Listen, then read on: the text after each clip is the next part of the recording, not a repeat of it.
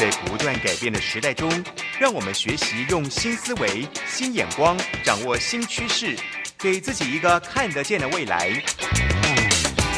欢迎收听《魅力学习，看见未来》，李文娟主持。让我们一同纵览资讯潮流，掌握最新的趋势观察与生活情报。众朋友早安，欢迎准时锁定《魅力学习看见未来》节目，我是主持人文娟。今天很开心哦，我们请到一位企业家，同时呢也是一位作家何义金先生来到节目现场哦。他带来他的新书，那这本书呢很特别，因为我们常常说这个一般企业家出书哈，大概就是出自传，他的自传通常就是会写他的创业过程。但是何先生这本书呢，除了创业的故事之外，呢，也有他诶，现在吃喝玩乐的一些心得哈，就是包括很夯的那个铁马哈，然后就是呃，我觉得真的很特别哦。先何先生先跟我们听众朋友道个早安。好，那个李小姐你好，各位听众早安，我是何义金。是，那这个何先生哦，我先可以请教一下你呢，应该算是一位很特别的创业家，因为你的事业在。电梯对不对？可是你的电梯又跟一般我们常常看见的电梯有点不一样，是智慧电梯，可以先解释一下吗？呃，是因为电梯如果在我当年入行的时候，那时候是属于高科技的高附加价值的产品，但是因为这么多年来的一个发展，所以一定是属于传统产业。可是我们一定要在传统产业里面创新。然后跟做别人不一样的，你才有利基，否则的话，就跟别人在红海市场在那边抢来抢去的，没有利润。是，呃，要不要话说从头讲一下你的学经历好了？就是您是在苗栗出生，对不对？一九五三年生这样。一一九五三年是战后婴儿潮的年代，那时候出生的。那时候我们在苗栗造桥乡，就是靠海边的一个乡村，是在那边出生。我一直到呃十一二岁才到台北来，就在台北念书，一直到现在。那我那个最主要是我是念机械的五专五专的机械科。那退伍以后呢，呃，因为刚好赶上十大建设，所以呢我就。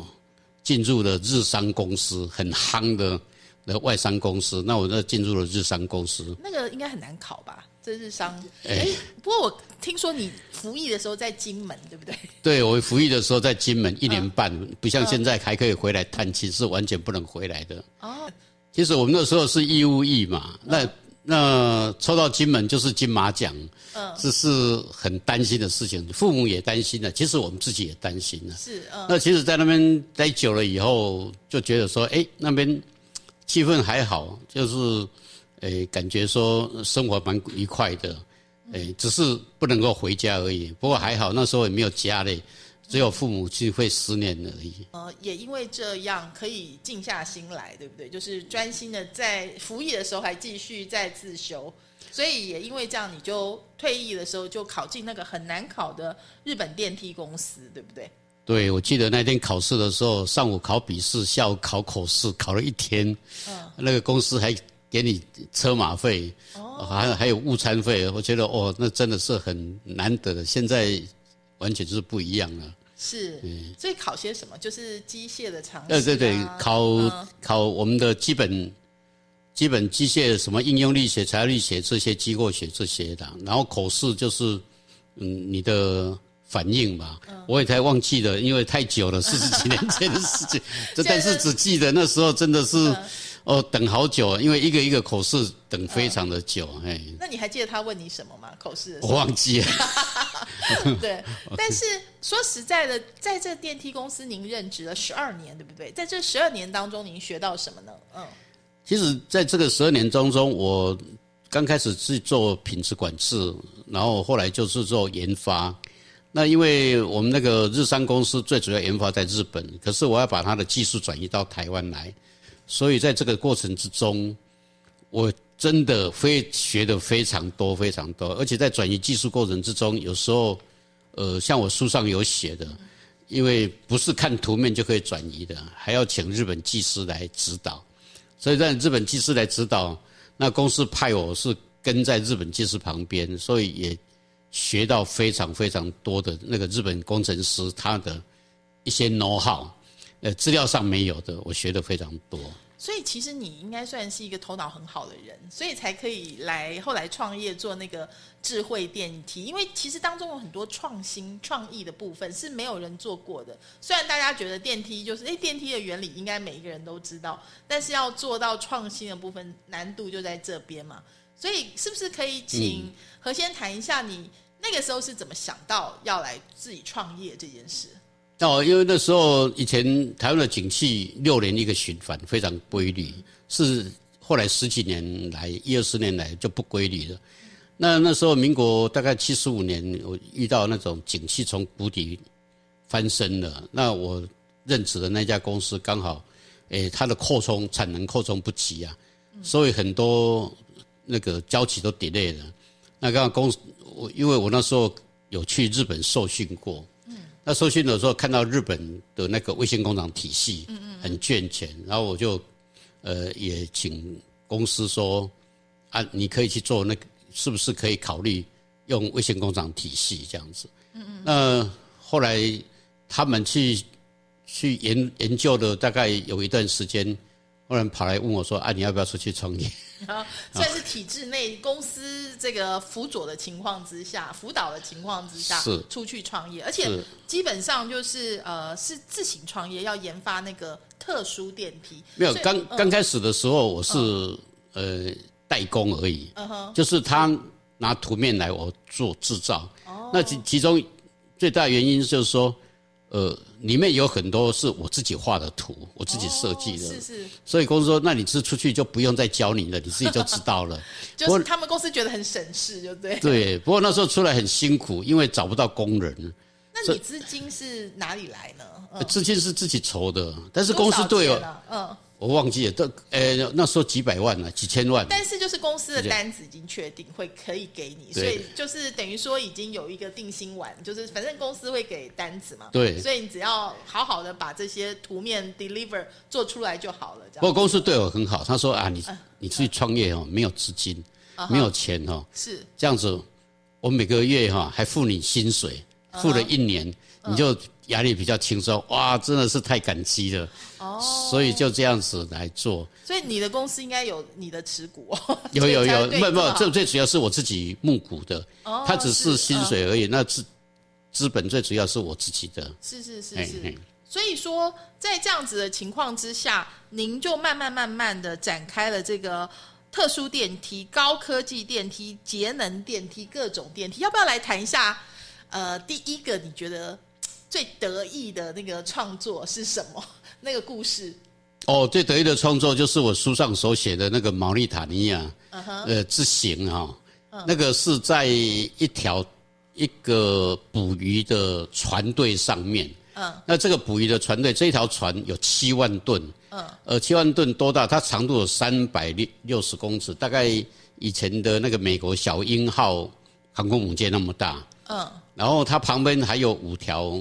各两千吨的那个渔船帮他捕鱼，那捕完了以后，就是晚上出去捕鱼，然后大概呃清晨的时候就回到母船这边，把鱼就送到母船上面，那母船就开始加工了。是。那加工完了以后，它它就放在冷冻里面。那我这个电梯的特别的就是说，诶，因为人家买鱼不是靠岸去卖，他是。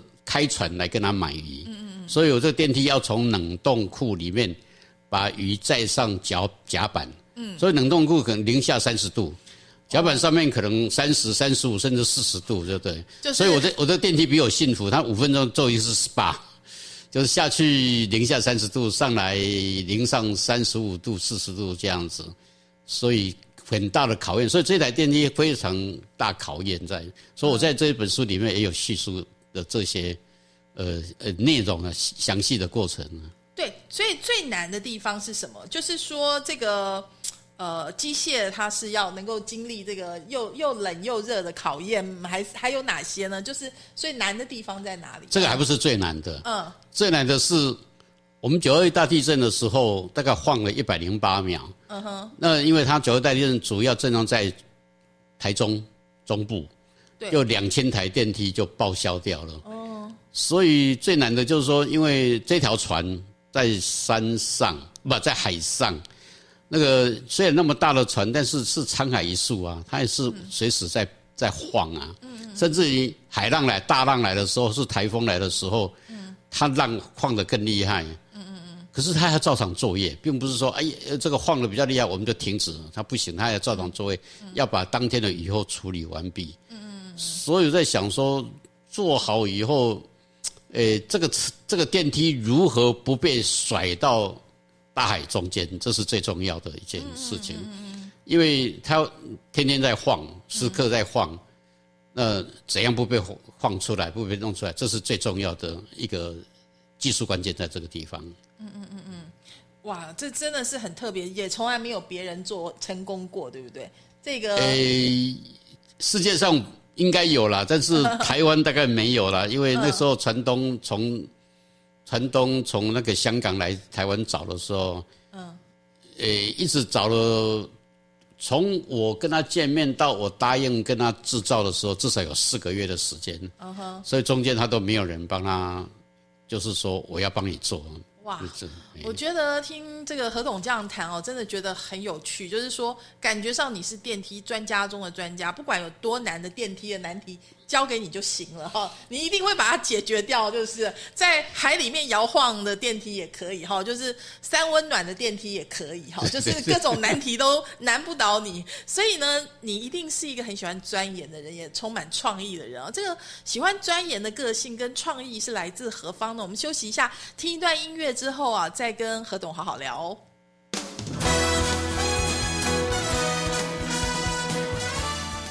欢迎回来，魅力学习，看见未来。我是主持人文娟。今天很特别哦，我们邀请到一位资深的创业家，同时也是一个呃全新的作家，可以这样说，是是是 是呃何义金先生哈，他是这个呃雄奇梯电梯的创办人哦。那这个电梯很特别呢，叫做这个特殊电梯哦，就是所以各位听众朋友，你们的家里的电梯。比较少机会是这个何董电梯，但是在哪些电梯可以看得到你的作品？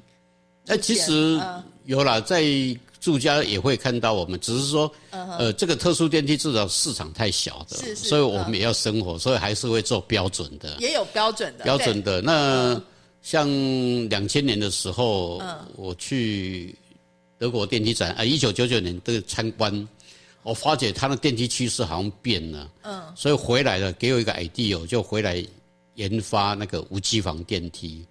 所以两千年我就研发出来了，是。啊，但是因为当初研发出来的时候，台湾的电梯法规里面不容许这些无机房电梯，所以我那时候目标市场在日本，所以我外销日本非常多。哦，哎，然后后来就是，呃，这个这个优点太多了，所以台湾的电梯法规有修改，是。修改以后就也是就卖到台湾来。那时候有两家大厂是把拿我的去贴牌，直接哦贴牌，所以无机房电梯对于很多这种呃独栋的啦、老旧的这种大楼，就是尤其现在台湾就是年人口高龄化嘛，哈，所以可能就是非常需要这样子的电梯。你也算是造福了很多的长辈啊，对，因为像我是婴儿潮出生的，那现在都已经迈入了中老年了。我不要说老年，中老年了。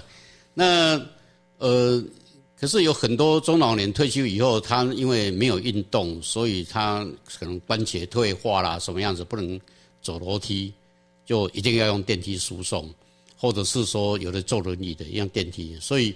呃，我们研发出来目标就是要做透天错的电梯，所以刚开始的时候，透天错刚好当然从台北开始卖，可是台北寸土寸金，诶，透天错不多，所以就这个市场呢，自然而然就一直往那个中南部去了，因为中南部土地还是非常的大，嗯，而且透天厝电梯有五 G 网电梯的话非常好卖。嗯，那刚开始出来十几年的时间，几乎可令那秒杀。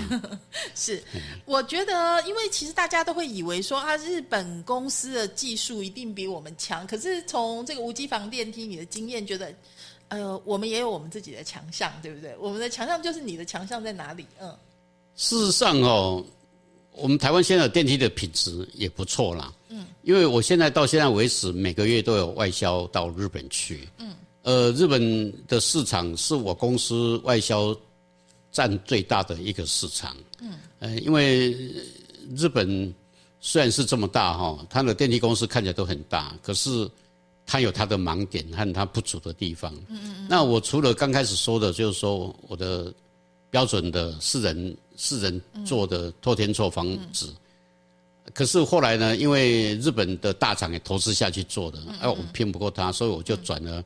做，呃，很大，很大的电梯，那日本不想做的，或者是很特殊的电梯，日本的制造划不来的，然后拿到其他的地方，人家就觉得不好做的这种的电梯，哦，比如像我书里面有讲说，我有做一个开口八点二公尺的电梯。对，日本横滨剧场开门八点二公尺的超宽型电梯，那个是做什么呢？因为日本也是寸土寸金嘛，它是 NHK 剧场，是，然后它的那个剧场的那个布布景制造，嗯，在楼上，好像四楼还是五楼，忘记了。对，然后制造完了以后，它整个推到电梯里面去，然后下到那个他的那个表演场，然后整个推出来。哦，那，这样子不用说，哎，我到这个二楼什么去煮一煮再那个来，因为那个时间他们煮一个可能要几天的时间嘛。是，哎，所以他就节省了第一个土地，好土地，然后再来他也节省了工作人员的时间，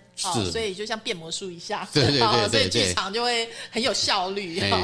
那另外还有刚刚我们提到的在海中作业的叫做拉野提号巨船，哈，就是。这个。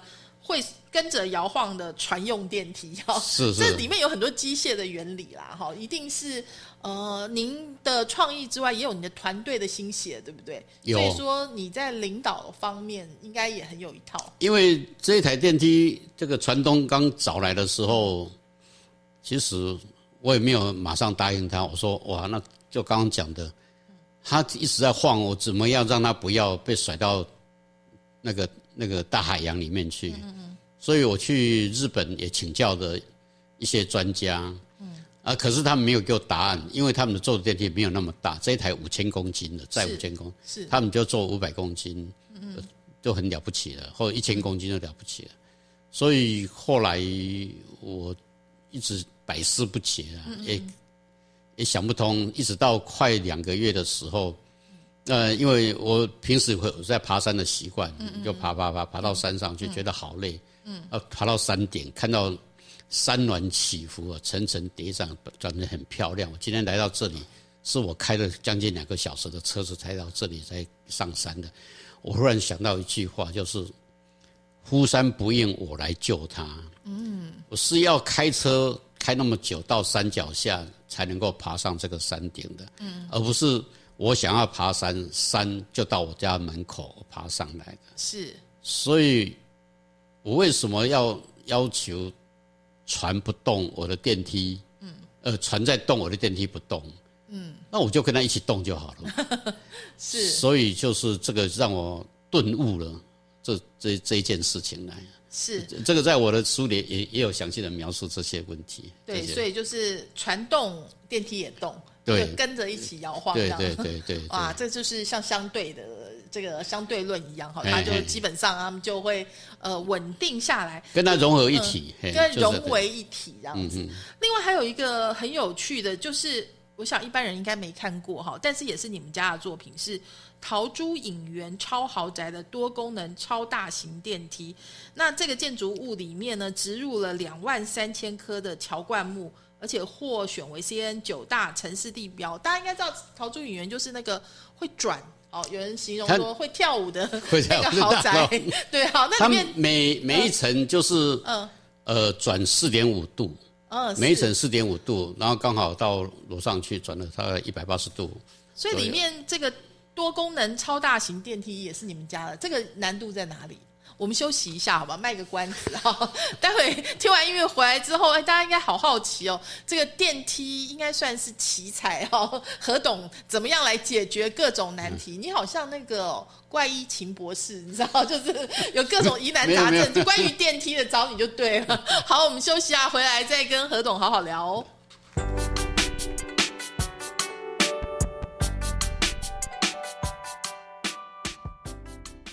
回来，魅力学习，看见未来。今天我们访谈的对象应该叫做 Doctor Elevator，对哦，就是电梯博士这样子。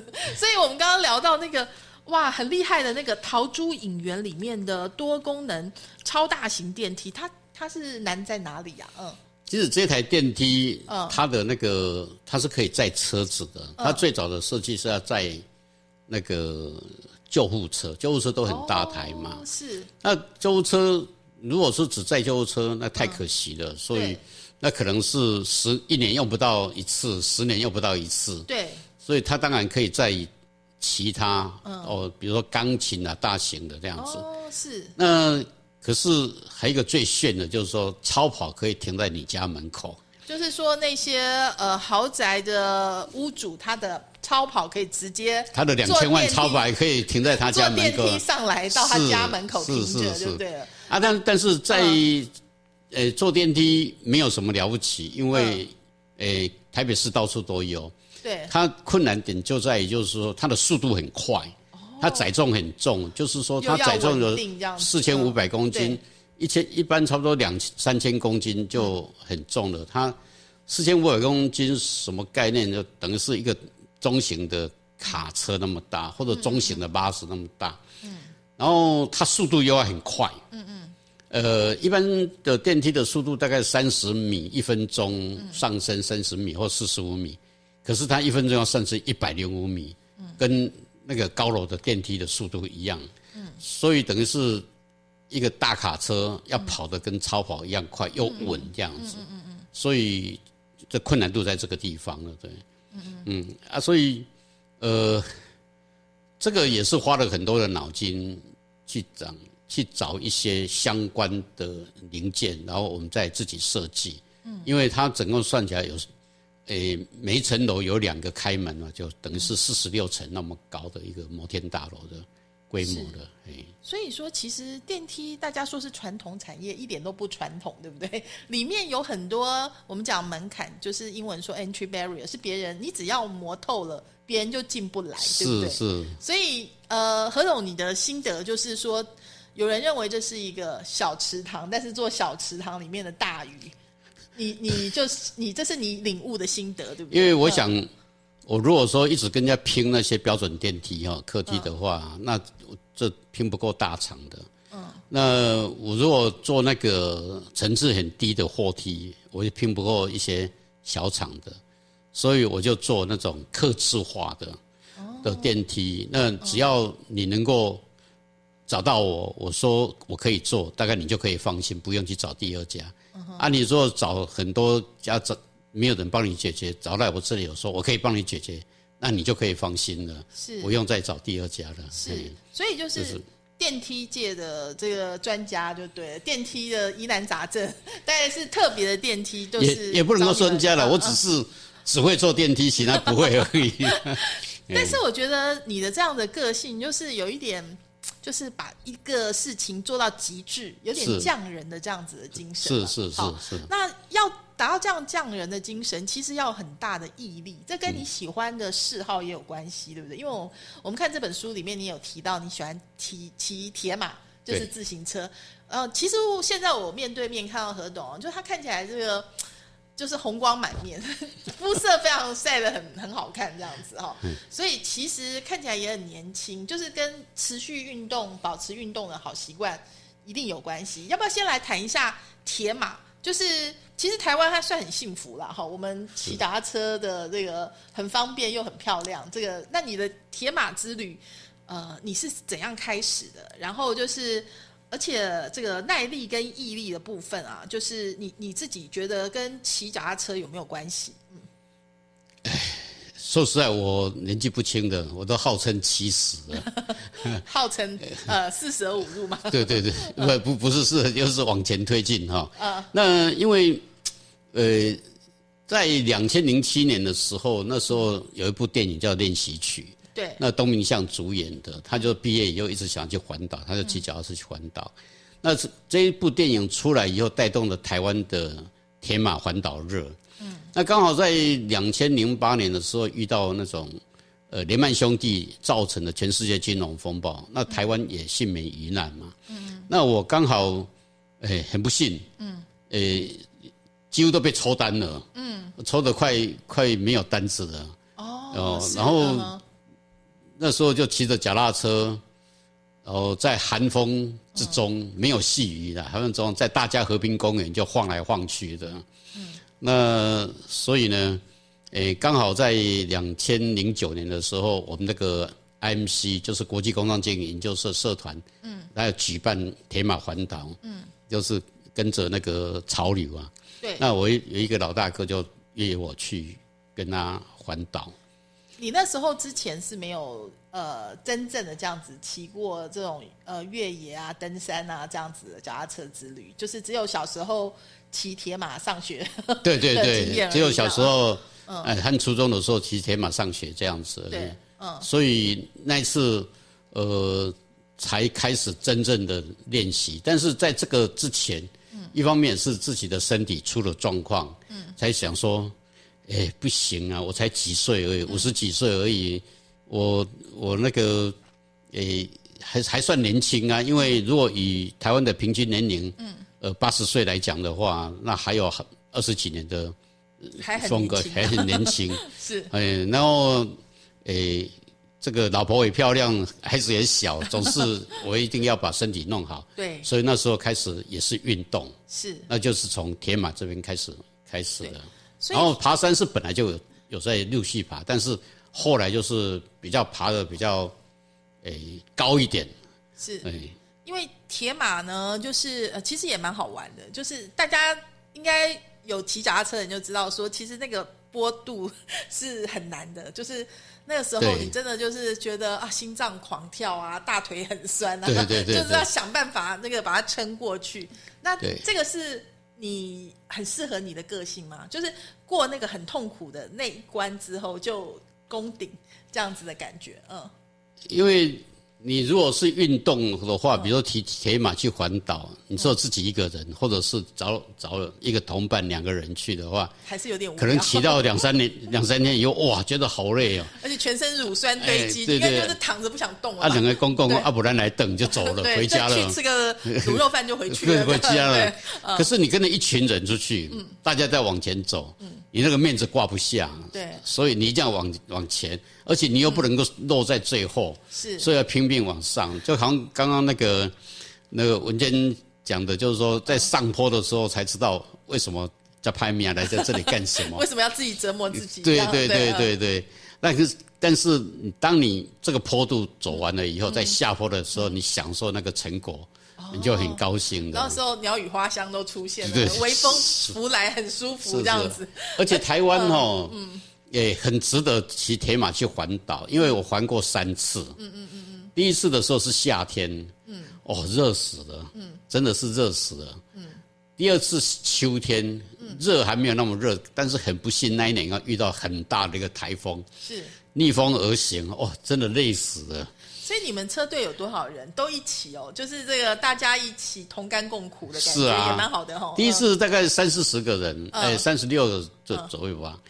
第二次就一百多个，一百零八个，很多人。你是其中的那个核心的领导？不是，这两次都不是，我是跟人家去。只有第三次我是带队的。哦，我们就四十一位，我那那次我当队长，就带队的去的。所以当队长责任感就出来了，也要规划事前啊，然后要分配任务啊，对不对？还要照顾那个后面吊车尾的，就是会。哦，这个这个倒不会，因为我们找那个捷安特，他有一个旅行社专门在办这种的。那呃，很多事情大方向都他在处理，就是就是专业，就是细节方面，比如说个人方面什么方式，我就要去了解、关心，然后去去呃，比如说很多人就运动类想要喝酒，我就规定环岛都不不准喝酒，所以他们都还蛮乖的，都听我的话，都都没有喝酒。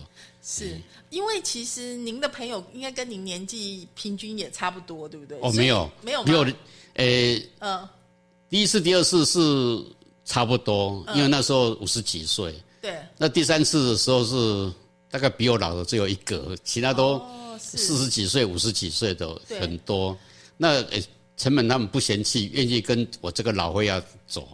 呃，我老灰也会带他们去爬山，会带他们去去骑脚踏车，他们都很高兴。哦，大家应该都很喜欢跟你出去，因为刚刚大家听众朋友听到现在，一定觉得何总是一个笑口常开的 哈，看起来有亲和力的这个朋友啊。对对，他们很喜欢跟我出去。嗯是，而且应该你也很见识很广，所以都会带他们吃好吃的，对不对？就是哎，是我边倒没有。爬山的时候，我说你们爬山的跟我比较可嗯怜，跟我去爬山的时候，在山上只能吃泡面，这自己带面包啊。是嗯但是山下之后就吃好的，那吃我倒不会去研究，就对了。哦是，所以呢，你就真的是喜欢那个呃登顶之后的感觉，然后还有这个呃一些体悟，好，就是包括呃人生也好啦，企业经营也好啊，跟骑脚踏车跟登山都有这个相通的地方哈。我们休息一下，待会呢再来跟何董好好聊，特别是这个仁者要山，智者要水，因为何董这本书名字就叫做《山河域》哈，是所以山放在最前面，对所以这山的比重很大哦。到底这个登山呢，对呃一个人我们讲说这个乐观的心情哈，或者说这个眼界哈，有什么样子的帮助呢？对企业经营也好，人生体会也好，呃，请听众朋友休息一下，待会儿我们再来请教何董。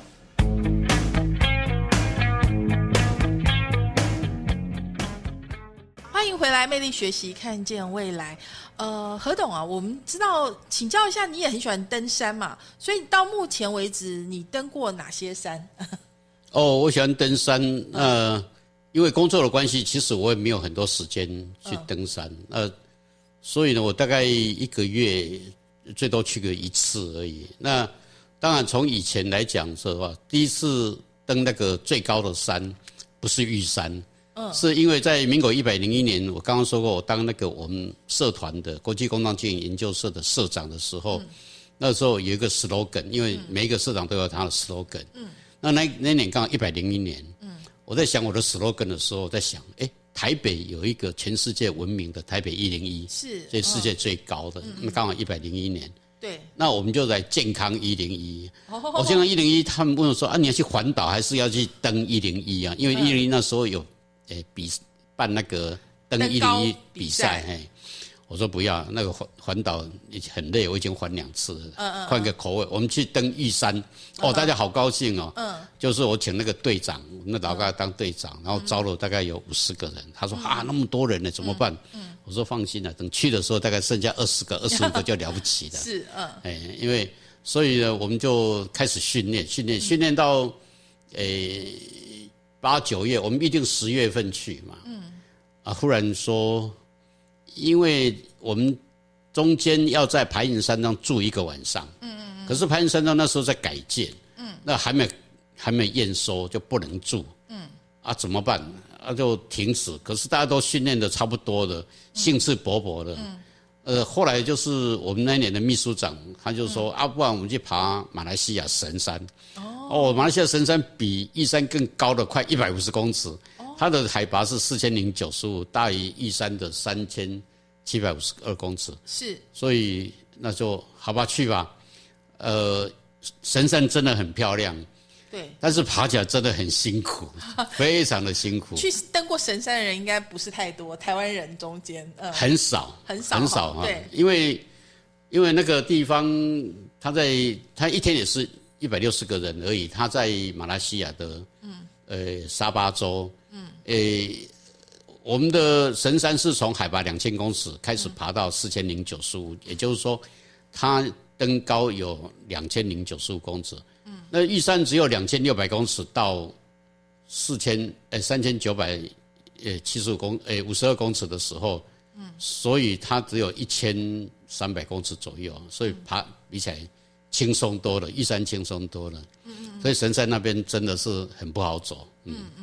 对啊但是很漂亮，是它们物种又很多，哎，是，所以我觉得这些都是很珍贵的回忆哈。尤其现在这个 COVID nineteen 很难出国，你应该看到之前的这些照片，都觉得很幸福，这样曾经去过了。对啊，像我们这个我自己有一个呃自主生呃那个登山队，就三样队，对，他们都说，哎，队长什么时候可以去登神山？好想要再去这样。我说好好，队长有一天会带你们去神山爬神山，但是队长只能够带你们到登山口，你们自己上去，因为太辛苦了。是，但是其实我看了一下您的书里面，你也有去登富士山，哦，就是台湾的山之外，还有是连这个马来西亚神山都有去。那登了这么多山，你自己觉得体悟是什么？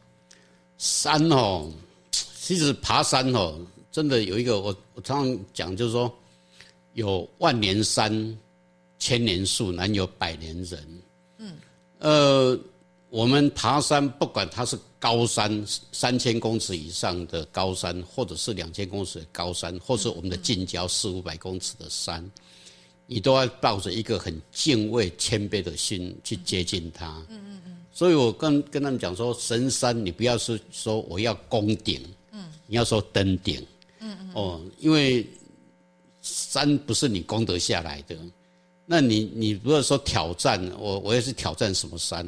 你你有什么资格挑战山？因为山一万年前就在那边了，嗯，你上去最多给你待个十分钟、五分钟，你就要下来了。所以你不能够，你没有资格去挑战它。所以我们登山就是让我觉得说，我们要宽大，我们要谦卑，还有豁达，因为到山才知道大自然的伟大在哪里。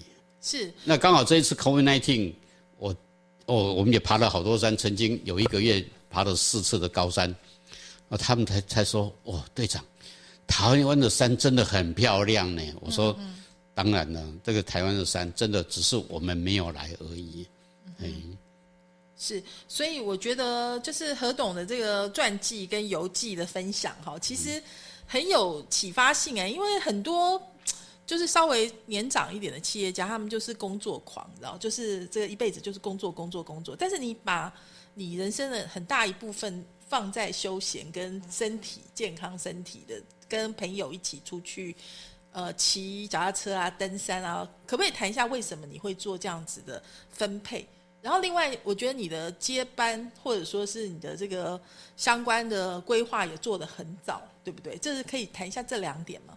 因为呃，其实我以前也是工作狂，啊，是我工作以外还是工作。日商感觉很容易出工作狂，然后我儿子也好，我太太也好，他说嗯我除了工作也是工作。是那嗯日本人来的时候，他们聊晚上聊天的时候，吃饭聊天说啊，你的兴趣是什么？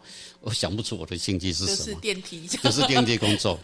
所以一直到我五十四岁的时候，就是那个那个那个什么心血管不好，去装了支架以后，才醒然悔悟，顿悟说，我不能够只有工作，我必须要嗯。要休闲。是。哦，要运动了，不是休闲，要运动。那运动以后尽量就是利用，诶、假日啦，或者是休闲，因为现在周休二日太多时间了，你可以去嗯。做这些工作，啊，不然就是去旅游。对。哎，那我是出这本书，另外还有一个就是说，为什么我的副书名是“半百以后那些山女给我的启示”，其实也是，呃，跟这些然后呢老朋友讲，半百以后六十五岁退休以后，不要在家里当个三等老人，嗯，等电视看几点要开播，等吃饭，等小孩子什么时候要回来看你，就变成三等老人。所以我们要有自己的生活，嗯，然后再来就是，如果在家里不动，在这边诶坐在沙发给电视看，你你你的体力会越来越差，因为是四十岁以后肌肉开始流失。是刚好我做这些运动，我可以让我的肌肉补充回来，然后我有耐力、毅力，就是这样子开始的。